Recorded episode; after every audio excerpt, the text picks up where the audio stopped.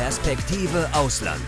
Der Podcast für Unternehmer und Freiberufler, die es ins Ausland zieht.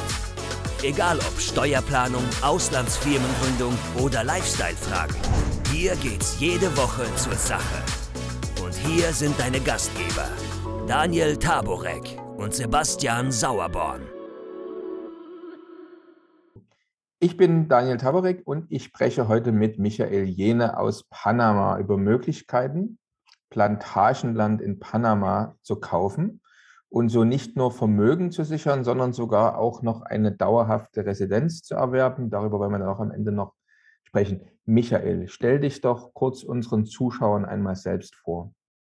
Hallo Daniel, danke. Ja, also ich bin Michael, 55 Jahre jung, seit sechs Jahren in Panama und äh, vorher war ich schon in der Schweiz Immobilienbewirtschafter mit eidgenössischem Fachausweis, habe auch in Spanien schon im Bau- und Immobilienbereich gearbeitet. Und äh, hier in Panama bieten wir das gesamte Spektrum von der Einwanderungshilfe über Relocation Services, Immobilienfindung für die Personen, die hierher ziehen wollen oder auch für die, die die Residenz nur als Plan B machen für Investitionszwecke. Und ich bin Mitglied im Panamaischen Maklerverband Akkobier, arbeite mit dem größten Immobilienfranchise weltweit, der Keller Williams Real Estate, zusammen. Und äh, meine Nische ist die, ähm, die Aufenthaltsgenehmigung im Zusammenhang mit Investitionen in bewirtschaftetes Farmland. Also äh, da haben wir eine exklusive Zusammenarbeit mit Simply Natural. Das ist eine Holding von Smart Farming Unternehmen aus Panama, Israel und den USA. Das vielleicht so kurz zur Einleitung. Ja, klasse, hervorragend. So. Und unser Thema ist heute, äh, also das mit der Residenz ist für unsere Zuschauer natürlich auch interessant, aber im Fokus wollen wir es am Anfang mal die Möglichkeiten für Investitionen äh, stellen. Äh, wobei das klasse ist, weil das Thema Residenz, das interessiert oftmals, ist oftmals die gleiche Interessengruppe, die sagen, also ich möchte mein Vermögen sichern, aber ich überlege auch, äh, bin gerade auf der Suche nach einem geeigneten oder besseren Wohnsitz äh, für mich. So, jetzt ist ja interessant, man nennt, man nennt ja Investitionen in Land ähm, oder auch die Erträge, die man damit dann erwirtschaften kann, immer häufiger grünes Gold. Ne? Das sagt ja eigentlich schon einiges, wie man diese Art Investitionen heute oftmals sieht. Äh, es ist ja so, immer mehr Menschen machen sich Sorgen um ihr Vermögen, also Negativzinsen, Turbulenzen an Aktienmärkten, dann die Unberechenbarkeit der Kryptobörsen. Also jetzt gerade ein paar Tage vorher hat es ja wieder einige kalt erwischt. Dann dieses Damoklesschwert, gibt es, wird es, wann und überhaupt eine Einführung von Zentralbankwährung geben und, und, und. Ne? Da gibt es ja einige Themen. Also die Menschen sind besorgt und schauen sich momentan um, was äh, kann ich tun, wie kann ich mein Vermögen am besten sichern. Jetzt kann man ja über dich, wie du es schon vorher erwähnt hast, in Panama Eigentümer von Land werden. Äh, erklär doch unseren Zuschauern jetzt bitte mal deine Sicht. Also warum eine solche Investition sinnvoll ist? Was spricht aus deiner Sicht für eine Investition in Land? Mhm. Ja, also du erwähntest den Begriff grünes Gold. Das kann man so sehen, weil wie Gold ist Farmland ein Sachwert und es ist begrenzt. Also es gibt gerade vier Prozent der Erdoberfläche, die noch äh, als Farmland nutzbar sind und das nimmt stetig ab. Also es wird bis 2030 auf 3,6 Prozent sinken, konkurriert mit der Bauwirtschaft, äh, mhm. Äh, Verwüstung, Überschwemmung und so weiter. Dann ist es natürlich auch besser als Gold, weil es äh, zur Ernährungssicherheit der Menschheit beiträgt. Und wir müssen ja auch immer äh, schauen, was wird gesellschaftlich akzeptiert im Wandel der Zeit. Und äh, da wird halt Gold immer häufiger als schmutzige Investition bezeichnet. Und äh, da ist natürlich Farmlandinvestition eher langfristig akzeptiert, indem es eben ökologisch ist, CO2-neutral ist und, wenn man so will, auch vegan. Ja, was spricht jetzt für eine Investition in Landkauf in Panama? Da würde ich sagen, erstmal die generellen Vorteile von Panama überhaupt. Panama würde ich zusammenfassen mit den Stichworten Freiheit, Sicherheit und wirtschaftlicher Erfolg. Warum Freiheit? Äh, Es ist das einzigste Land in Lateinamerika, wo jeder wie ein Panama aussehen kann. Also das Land ist bunt gemixt durch den Panama-Kanal seit über 100 Jahren sind also sämtliche Rassen und Nationen hier vertreten und äh, machen miteinander Geschäfte. Und ähm, insofern haben wir hier den, ich nenne es gerne Hafenstadteffekt, wo man quasi, wo auch Subkulturen und wo jeder eigentlich unter dem Radar leben kann und seine, seine Meinung sagen kann und sein Leben leben kann. Ja. Meinungsvielfalt, Toleranz. Und es ist eines der sichersten Länder auf dem amerikanischen Kontinent. Politische Stabilität, nicht zuletzt auch durch den Panama-Kanal abgesichert. Und ähm, was den wirtschaftlichen Erfolg betrifft, das beweist Panama seit Jahrzehnten, indem es doppelt so schnell wächst wie der Durchschnitt aller lateinamerikanischen Länder. Und ähm, ja, es sind halt hunderte Multinationals, also Konzerne und Organisationen auch, die hier ihren Lateinamerika-Sitz haben. Wir haben äh, teilweise die beste Infrastruktur im, im weltweiten Ranking was Hafeninfrastruktur und so weiter betrifft. Wir sind internationales Drehkreuz, nicht nur durch den Panama-Kanal, wo acht Prozent des gesamten Welthandels drüber laufen, sondern auch die ganzen äh, Datenkabel, Unterseekabel, acht Stück durch Panama und wir sind Banken, äh, Drehkreuz und so weiter. Ja, also man merkt schon, dein Herz schlägt für Panama. Ja, ja. okay, es ist, es ist kein Billigland. Also man, es gibt auch Nachteile. Ja. Es gibt einen hm. riesigen Unterschied zwischen Arm und Reich, zwischen Stadt und Land und, und, und. Aber da könnte man ausholen bis ins Unendliche. Wir sind ja hier im Investorengespräch und da äh, geht es natürlich um die Dinge, die dafür relevant sind. Ja, genau. Jetzt äh, kannst du noch mal ganz kurz äh, zusammenfassen, die, äh, die Investitionsmöglichkeit, die du anbietest. Äh, die man über dich also jetzt äh, bekommen kann. Also was ist das jetzt? Wir haben ja schon darüber gesprochen, grünes Gold, Land investieren, aber kannst du das nochmal ganz kurz greifbarer machen vielleicht für die mhm. Zuschauer? Was ist jetzt diese Investitionsoption, die du bietest? Also, Simply Natural ist eine Holding, wie gesagt, aus mehreren Unternehmen und die sind, bevor sie nach Panama kamen, sind sie in anderen Ländern aktiv gewesen, haben dort mit Großfarmern Kooperationen eingegangen haben gesagt, wir haben ein Smart Farming Konzept mit unterirdischer Bewässerung, mit Sensoren in den Bäumen und, und, und, wo also alles wirklich optimiert ist, der Wasserverbrauch, das Wachstum und so weiter.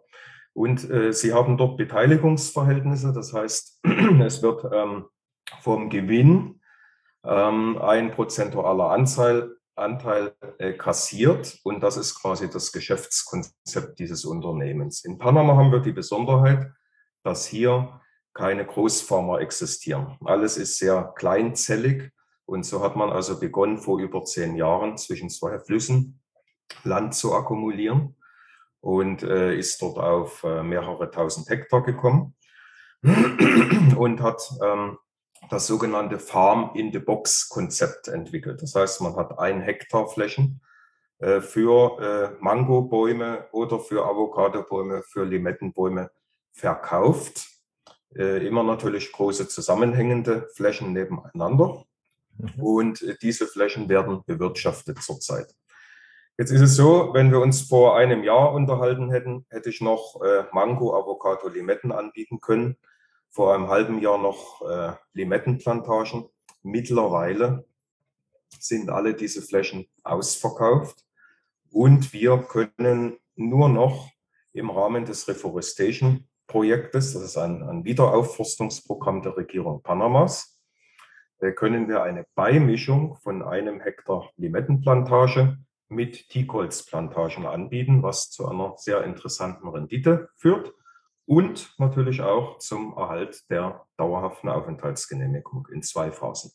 Mhm. Dann gibt es erst eine zweijährige Aufenthaltsgenehmigung und daran anschließend äh, wird dann ein zweiter Antrag gestellt, wenn man die Investition weiterhält ähm, für die dauerhafte Aufenthaltsgenehmigung. Und das ist das Produkt, was zurzeit sehr, sehr gut läuft. Da hat äh, Simply Natural jetzt noch die Notbremse ziehen müssen. Es waren bisher zwei Hektar Limettenplantagen enthalten. Und jetzt haben sie gesagt, damit wir noch so vielen Menschen wie möglich von dem verfügbaren Land äh, zur Residenzdörfer helfen können, reduzieren wir das jetzt auf einen Hektar und geben noch ein paar Hektar Teakholz dazu, äh, sodass das also noch etwas gestreckt werden kann bis ins nächste Jahr hinein. Das ist das Ziel, weil der Andrang zurzeit, äh, was die Einwanderung betrifft, nach Panama relativ groß ist. Mhm. Und äh, ja, dann gibt es halt die, die Gewinnteilung, so wie das in anderen Ländern auch ist. Also dieser Verkauf ist eigentlich nur Mittel zum Zweck. Äh, das eigentliche Geschäftsmodell, wie ich schon erwähnte, ist ja an den Gewinnen zu partizipieren. Das heißt, Simply Natural kassiert 30 Prozent der jährlichen Gewinne und 70 Prozent äh, gehen an den Farmlandeigentümer. So ungefähr funktioniert das. Ja.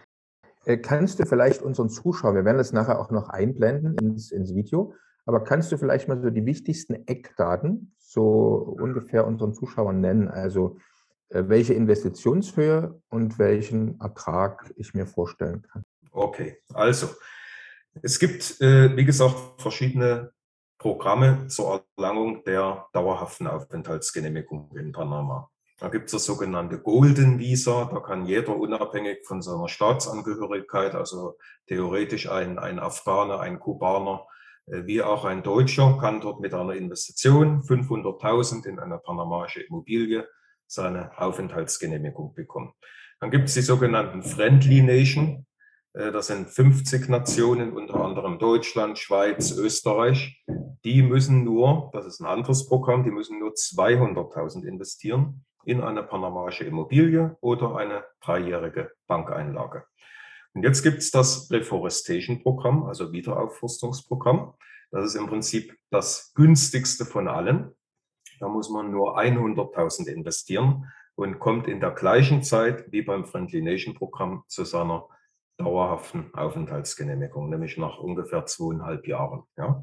Das heißt, für die 100.000 bekomme ich eine gewisse Anzahl Land. Das wird eigenes Land. Also das ist keine Unternehmensbeteiligung, sondern das Land wird tituliert. So heißt das hier. In Deutschland äh, sagt man Grundbuch. Hier bekommt es halt eine, eine sogenannte Finca-Nummer und wird dann im Registro Publico, also im öffentlichen Eigentumsregister eingetragen. Das ist ein recht bürokratischer Prozess. Aber am Ende steht das so. Und äh, wie gesagt, ist es also momentan ein Hektar Limettenplantagen, was also eine sehr ebene Fläche bedingt und sehr äh, äh gutes Land, gute Erde dazu. Mhm. Und äh, eine Beimischung von Dickholzplantagen. Die Dickholzplantagen, die brauchen ein bisschen länger, bis sie Rendite abwerfen. Also grundsätzlich verhält sich diese Investitionen die ersten fünf Jahre. Das fünfte Jahr ist das erste Erntejahr für die Limetten. Verhält sich das wie eine Anlage bei der Sparkasse in Deutschland oder Volksbank. Ja? Das heißt 0% Zins, aber man hat wenigstens das Geld sicher, ja sicherer eigentlich als bei der Bank, weil es ist ein Sachwert, oder? So, das heißt, im fünften Jahr kommt die erste Ernte. Die Auszahlung, die Abrechnung erfolgt immer im ersten Quartal des Folgejahres. Das heißt, äh, Januar, Februar im sechsten Jahr bekomme ich meine Abrechnung als Investor erhalte 70 Prozent der erzielten Gewinne und 30 Prozent gehen an Simply Natural. So, wie gesagt, Jahr 1 bis 5, 0 Prozent Zins. Ab dem sechsten Jahr beginnt eine interessante Rendite. Die steigt mit der Zeit natürlich auch aufgrund des, des Teakholzwachstums. Die Teakholzbäume, die brauchen einen, einen Tick länger. Ähm, viele, äh, also bis jetzt gab es eigentlich nur Teakholzplantagen im Rahmen des Wiederaufforstungsprogramms. Da ist also Simply Natural eine, eine äh, ja, absolute Ausnahme, die halt jetzt eine Beimischung mit Obstbäumen macht, um halt eine frühe Rendite zu erzielen. Ne? Mhm. Normalerweise muss man bei Teakholzflächen 20 Jahre warten, bis das Holz verwertet werden kann. Und hier haben wir also eine Mischkalkulation. Die ganzen Detailinfos, die bekommt man natürlich, wenn man eine Anfrage macht. Das läuft ja zum Beispiel über euch. Und dann äh, gibt es äh, eine Infobroschüre dazu. Dort gibt es Renditetabellen, Prognosen und äh, dann kann jeder schwarz auf weiß sehen, wie sich das Ganze verhält. Ne? Klasse, wir werden diese, äh, die Anfrageadresse hier unten im Video gleich einblenden. Sehr schön. Okay, Jetzt ähm, äh, taucht ja immer wieder der Begriff auf, gemanagtes Land. So, Was mhm. kann man sich da genau darunter vorstellen? Also ich selber äh, bin Eigentümer des Landes, aber gibt es mhm. irgendwelche Verantwortlichkeiten, die ich habe? Oder mache ich, ein, mache ich einen Bewirtschaftungsvertrag dann mit der Firma, also wahrscheinlich gesondert zum, zum Kauf mhm. der, ja. des Landes, muss ich ja wahrscheinlich dann noch einen extra Vertrag abschließen. Und wie lange genau. läuft der Vertrag zum Beispiel? Also, das ist tatsächlich so, es gibt zwei Verträge. Einmal den Vertrag über den Landkauf und zum anderen, da ich ja kein Profi bin und die Anleger auch nicht, den Bewirtschaftungsvertrag. Der Bewirtschaftungsvertrag, der geht immer in zehn Jahreszeiträumen. Also der wäre quasi immer in zehn Jahresschritten kündbar. Wer das kündigt, ich wüsste nicht aus welchem Grund, äh, man überlässt die Bewirtschaftung eigentlich doch eher Profis. Wenn ich jetzt selber in Panama Land kaufen würde, würde zwei Bauern anstellen, dann kann ich selbstverständlich nicht den Ertrag erwarten. Äh, und das Risikomanagement, wir kommen ja dann auch noch zu den Risiken, wie äh, wenn das ein, ein internationaler Konzern macht, wie wenn das Profis machen, die gezeigt haben, dass es können. Ne? Deswegen wird das also äh, für den Investor komplett bewirtschaftet. Das heißt, die gesamte Wertschöpfungskette vom Urbarmachen des Landes, äh, die Baumanpflanzung, die unterirdische Bewässerung, das Aufziehen der Bäume, ähm, die Ernte, die jährliche Pflege und natürlich auch der Vertrieb. Das alles wird von den Unternehmen dieses, äh, dieser Holding äh, für mich unter, äh, übernommen. Ich kassiere, wie gesagt, 70 Prozent und sie äh, bekommen dafür, dass sie das gut machen, dass sie das auch profitabel machen, 30 Prozent. Dafür sind sie natürlich daran interessiert, auch ihr Bestes zu geben. Das mhm. ist meine Absicherung, die 30 Prozent, mhm. die die, die äh, an, an Rendite erzielen wollen. Ja. Macht Sinn. Jetzt äh, hast du erwähnt, bei also dem Teil der Investition, also ich investiere 100.000 Euro, mhm. ähm, habe einen Teil davon jetzt sozusagen ein äh, Land, auf dem Limettenbäume angepflanzt werden und mhm. bekomme dann im fünften Jahr das erste Mal Erträge durch die Ernte. Äh, gibt es denn jetzt irgendwelche Garantien, die mir jetzt der Bewirtschafter gibt, dass ich auch wirklich Ertrag haben werde? Oder kann es sein, dass ich dann nachher mal eine E-Mail bekomme oder einen Anruf, also äh, tut uns leid, aber irgendwie, das wurde nichts dieses Jahr. Ja, das kann passieren. Das ist auch passiert. Äh, wie gesagt, Simply Natural arbeitet ja seit Jahren, auch in Panama. Die, die Mango-Plantagen sind jetzt die ältesten im siebten Jahr. Und es ist zum Beispiel passiert im Jahre 2020, äh, Corona ähm, da gab es so viele Tests und so viele positive und die Familien und Kontakte und alle mussten in Quarantäne. Das heißt, da sind also tausende Kilo äh, reife Mangos am Boden geblieben und äh, da ist nichts gelaufen. Und auch das letzte Jahr äh, ist es ein Problem gewesen, genügend Arbeiter aufs Feld zu bekommen. Also es gibt Risiken. In der Landwirtschaft ist nie ein Jahr wie das andere. Es sind Renditeprognosen, die sich aus den Erfahrungen in anderen Ländern und natürlich auch Panama der letzten Jahre speisen. Ja. Und zum Beispiel, man kann das auch nachlesen, es gibt eine äh, Fachzeitschrift, Wirtschaftszeitschrift El Capital Financiero. Da wird über Simply Natural berichtet, dass sie halt bei den Mango-Plantagen die äh, prognostizierte äh, Produktivität erreicht haben von 25 Tonnen pro Hektar, während der Durchschnitt weltweit bei 11 Tonnen liegt. Also sie können es, aber sie sind natürlich genauso abhängig von äußeren Einflüssen und da können äh, Risiken auftreten und äh, da wird nicht ein Jahr wie das andere, das ist ganz klar. Da kommt jetzt natürlich eine zweite Frage auf. Und zwar könnte es im Gegenzug sein, äh, dass ich nicht nur einen Anruf bekomme oder eine E-Mail bekomme, leider hat mir dieses Jahr keine gute Ernte, sondern dass ich vielleicht auch eine Rechnung bekomme. Sie müssen bezahlen. Das könnte theoretisch sein mit diesem Monat, äh, mit dem jährlichen Unterhaltsbeitrag. Ja. Also es gibt in den Renditetabellen, ähm, gibt es mehrere Spalten. Das heißt, wir haben den Rohertrag. Da haben wir einmal eine konservative Prognose, einmal eine optimistische Prognose. Dann gibt es den Unterhaltsbeitrag, der ab dem ersten Erntejahr dann fällig wird, also ab dem Jahr 5 jährlich. Und daraus ergibt sich dann der Reinertrag. Und der Reinertrag wird aufgeteilt 70 Prozent, 30 Prozent. In der Praxis sah es jetzt so aus, dass äh, Simply Natural die letzten beiden Jahre keinen Unterhaltsbeitrag von den Investoren verlangt hat. Ähm, von den Farmen, die nicht profitabel bewirtschaftet werden konnten aufgrund Restriktionen der Regierung. Und insofern, äh, man versucht natürlich immer ein Agreement zu finden. Also es steht so in den Verträgen, es wird ein Agreement gesucht. Ja? Also es wird nichts verlangt, es gibt keinerlei Nachschusspflicht, die kann man ausschließen. Ja? Aber es wäre jetzt zum Beispiel so, wenn äh, die Ernte vernichtet würde, die Bäume vernichtet würden durch ein Komplettfeuer. Und äh, natürlich haben sie immer Nachzüglinge, die sie äh, nachpflanzen können. Sie äh, ziehen die Bäume ja in eigenen Gewächshäusern groß. Aber es könnte jetzt sein, dass sie sagen, okay, diese Nachpflanzung kostet 1500 Dollar.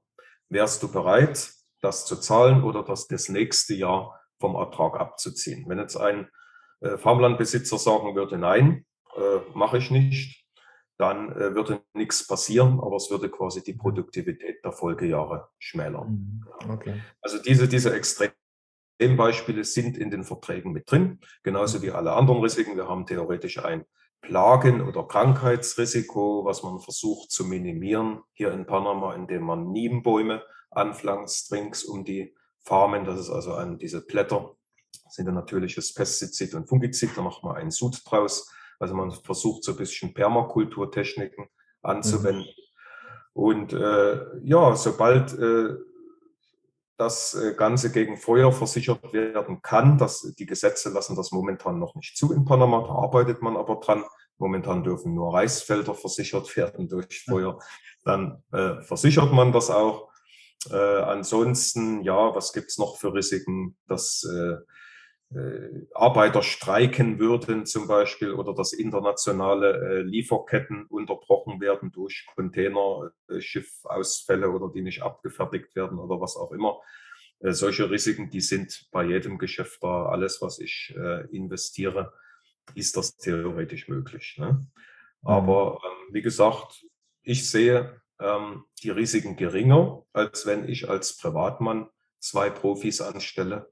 Hier wird das Ganze skaliert und wird quasi aufgrund der Basis der Erfahrungen, der internationalen Erfahrungen bestmöglich gemanagt und natürlich auch mit, mit äh, Smart Farming Techniken, also mit, mit Hightech, mit Computer optimiert. Ja.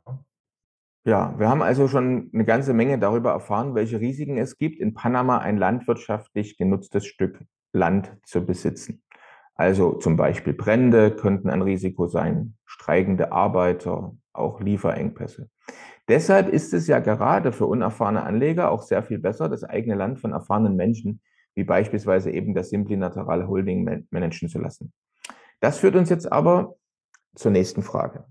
Wenn mein Farmland von Dritten gemanagt wird, wie kann ich denn dann nachvollziehen oder nachkontrollieren, wie viel Ertrag meine Plantage eigentlich hatte. Da hätten wir gerne noch eine Antwort.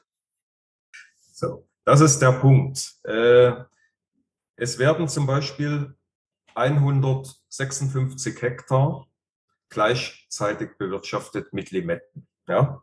Und 234 Hektar nebenan mit Mangos.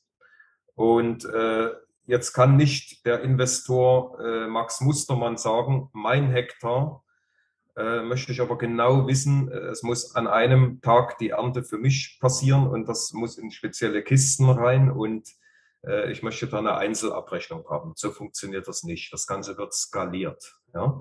Das heißt also, alle Farmen, die quasi gemeinsam bewirtschaftet werden, bekommen auch eine gemeinsame Abrechnung. Ja?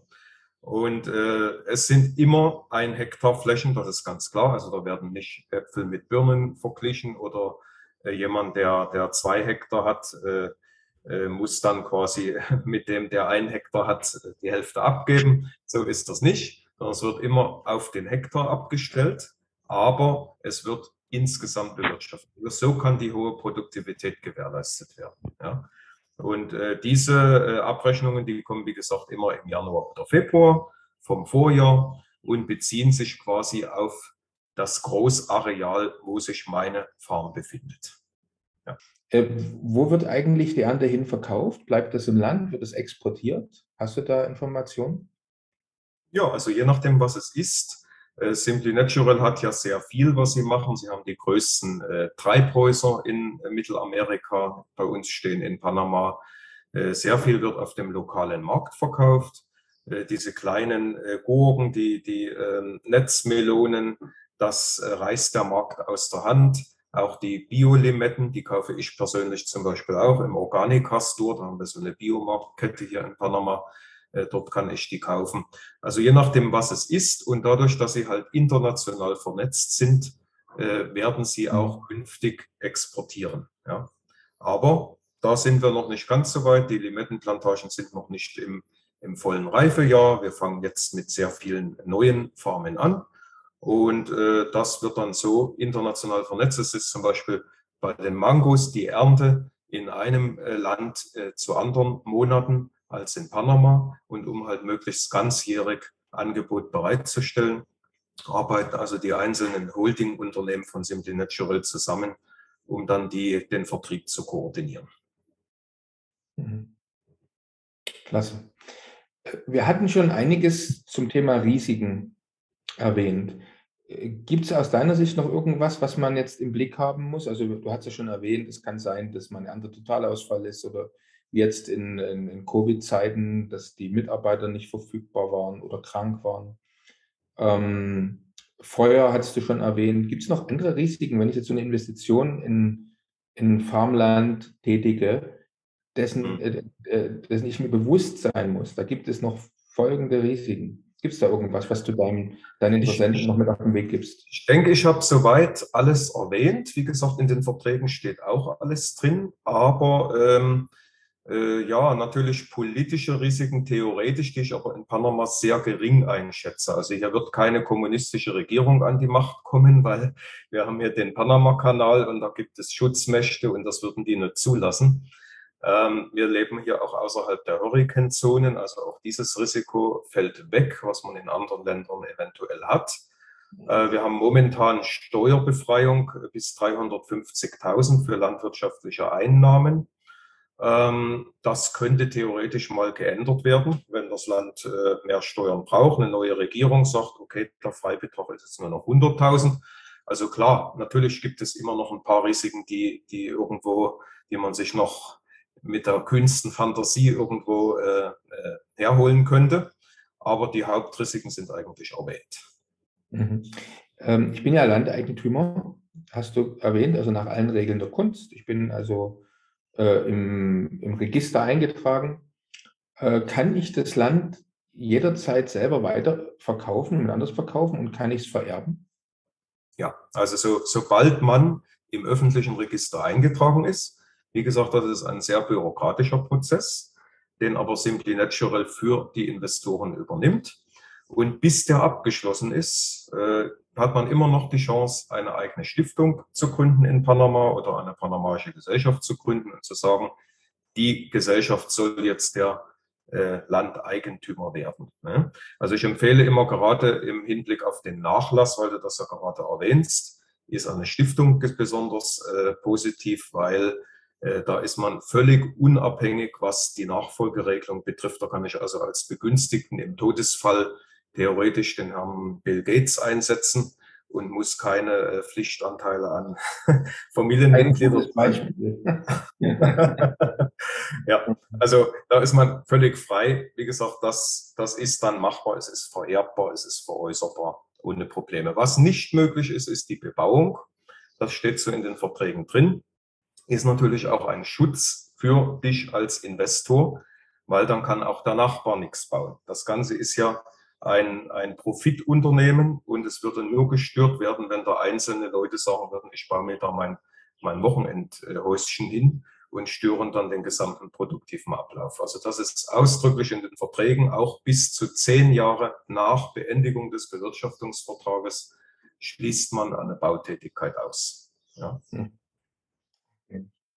Jetzt hast du schon erwähnt, dass die Investitionshöhe ja mindestens 100.000 äh, beträgt. Das bedeutet also auch die Prospektpflicht äh, entfällt dann, sonst wäre das noch eine wichtige Frage gewesen. Wie ist denn jetzt genau der Ablauf? Also äh, ich möchte jetzt ähm, investieren in das von dir angebotene äh, Land, also diese Kombination Limettenland und äh, Teakholz.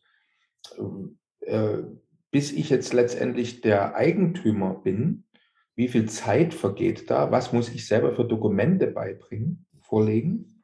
Mhm. Das würde mich noch interessieren. Mhm. Okay, also es kommt die Anfrage, die kommt zu euch. Äh, wir äh, werden dann bekommen das weitergeleitet, äh, schicken detaillierte Informationen, Reservierungsformular, Selbstauskunftsformular. Also wir haben hier in Panama sehr strenge Geldwäschegesetze. Das muss also auch alles deklariert werden.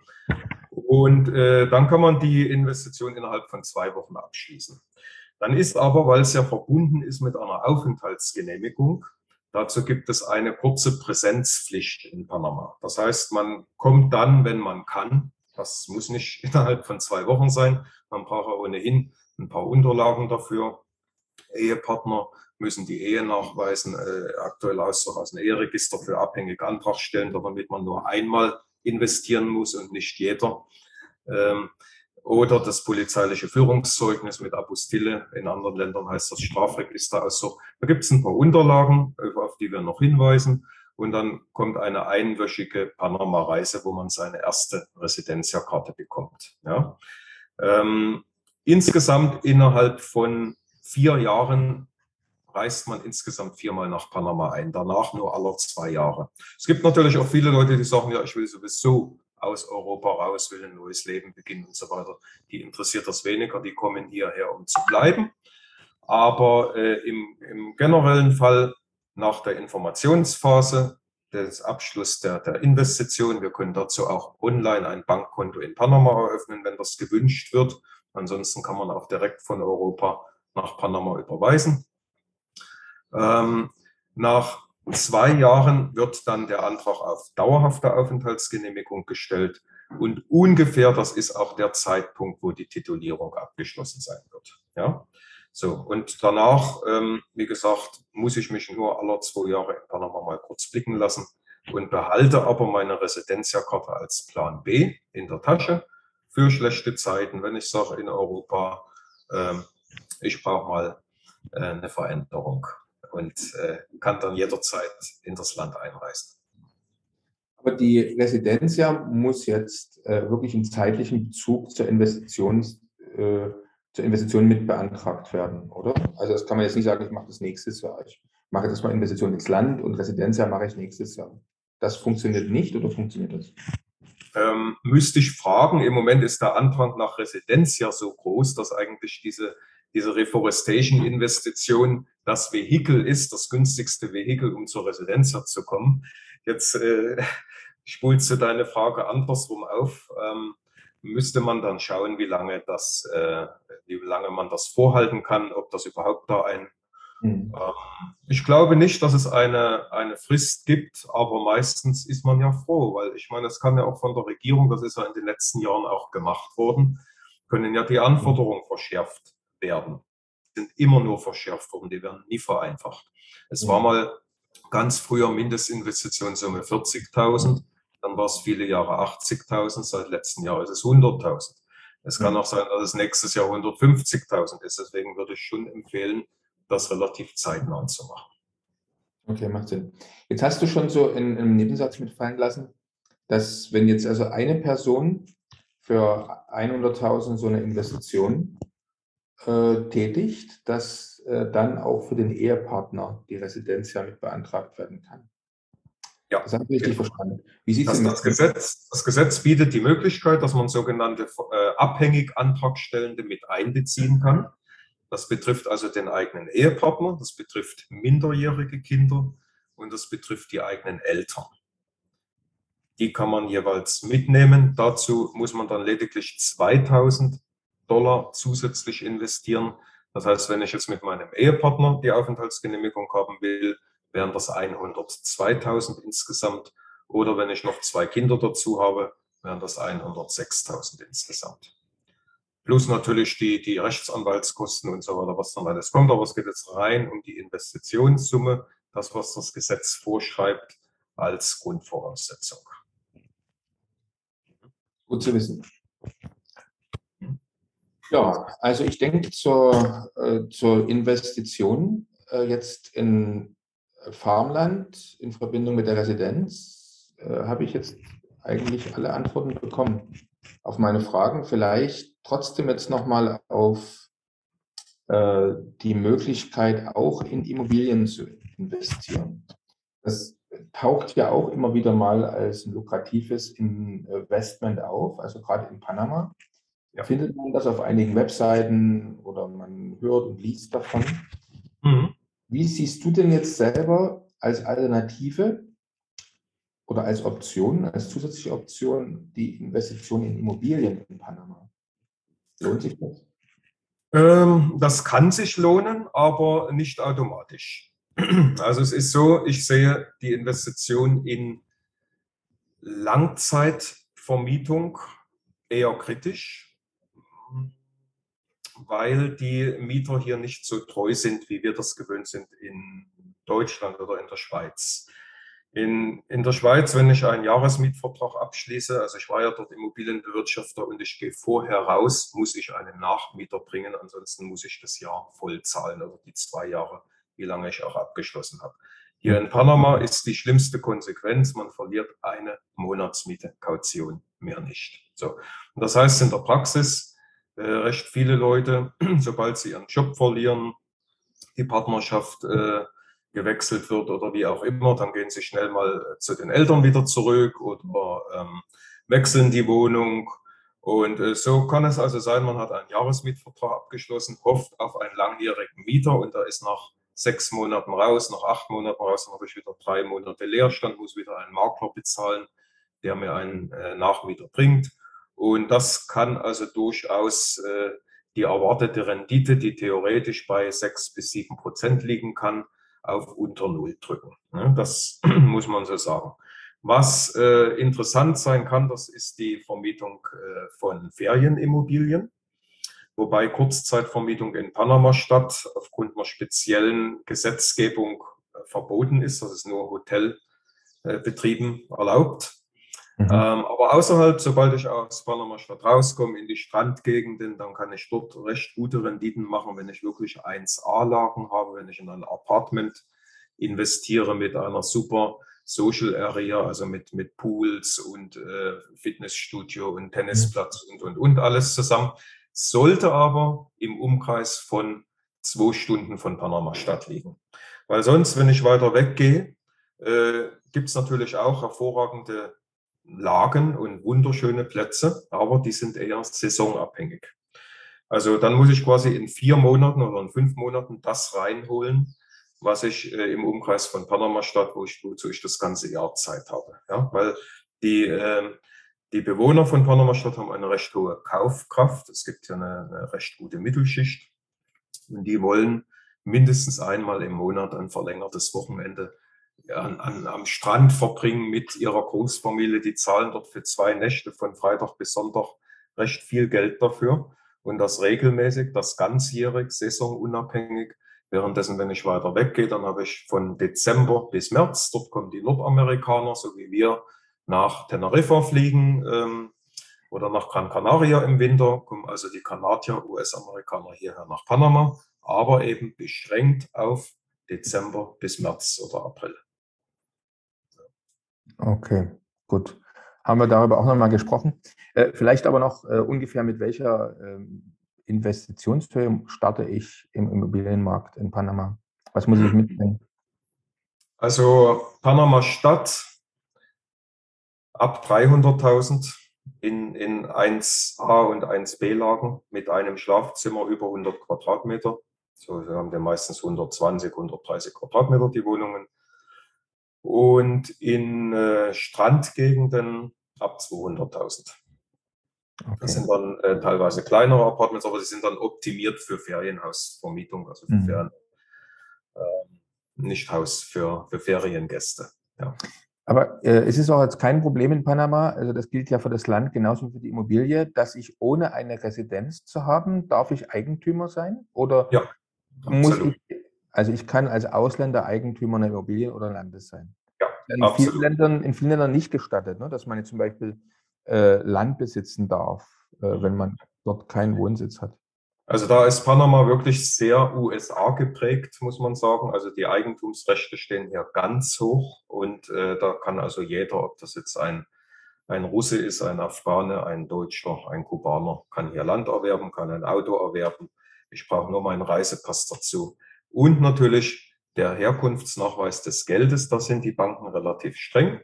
Das heißt, da muss man schon nachweisen, das stammt aus einem Immobilienverkauf in Deutschland. Da ist der Notarvertrag, der muss dann teilweise übersetzt werden oder aus einem Wertpapierverkauf. Also äh, der Herkunftsnachweis muss erbracht werden, aber ansonsten kann jeder Eigentum in Panama erwerben und ist rechtlich gleichgestellt mit Einheimischen. Also, ich kann nur sagen, vielen herzlichen Dank, Michael. Das war ja. wieder ein sehr aufschlussreiches Gespräch. Es hat mir viel Freude gemacht. Ich habe viel dazugelernt. Und für unsere Zuschauer werden wir noch am Ende äh, das Kontaktformular einblenden, beziehungsweise die Adresse davon. Und für die Zuhörer, die den Podcast als Audio hören, kommt auf die Seite www.perspektive Ausland und äh, da gibt es alles nochmal zum Nachlesen.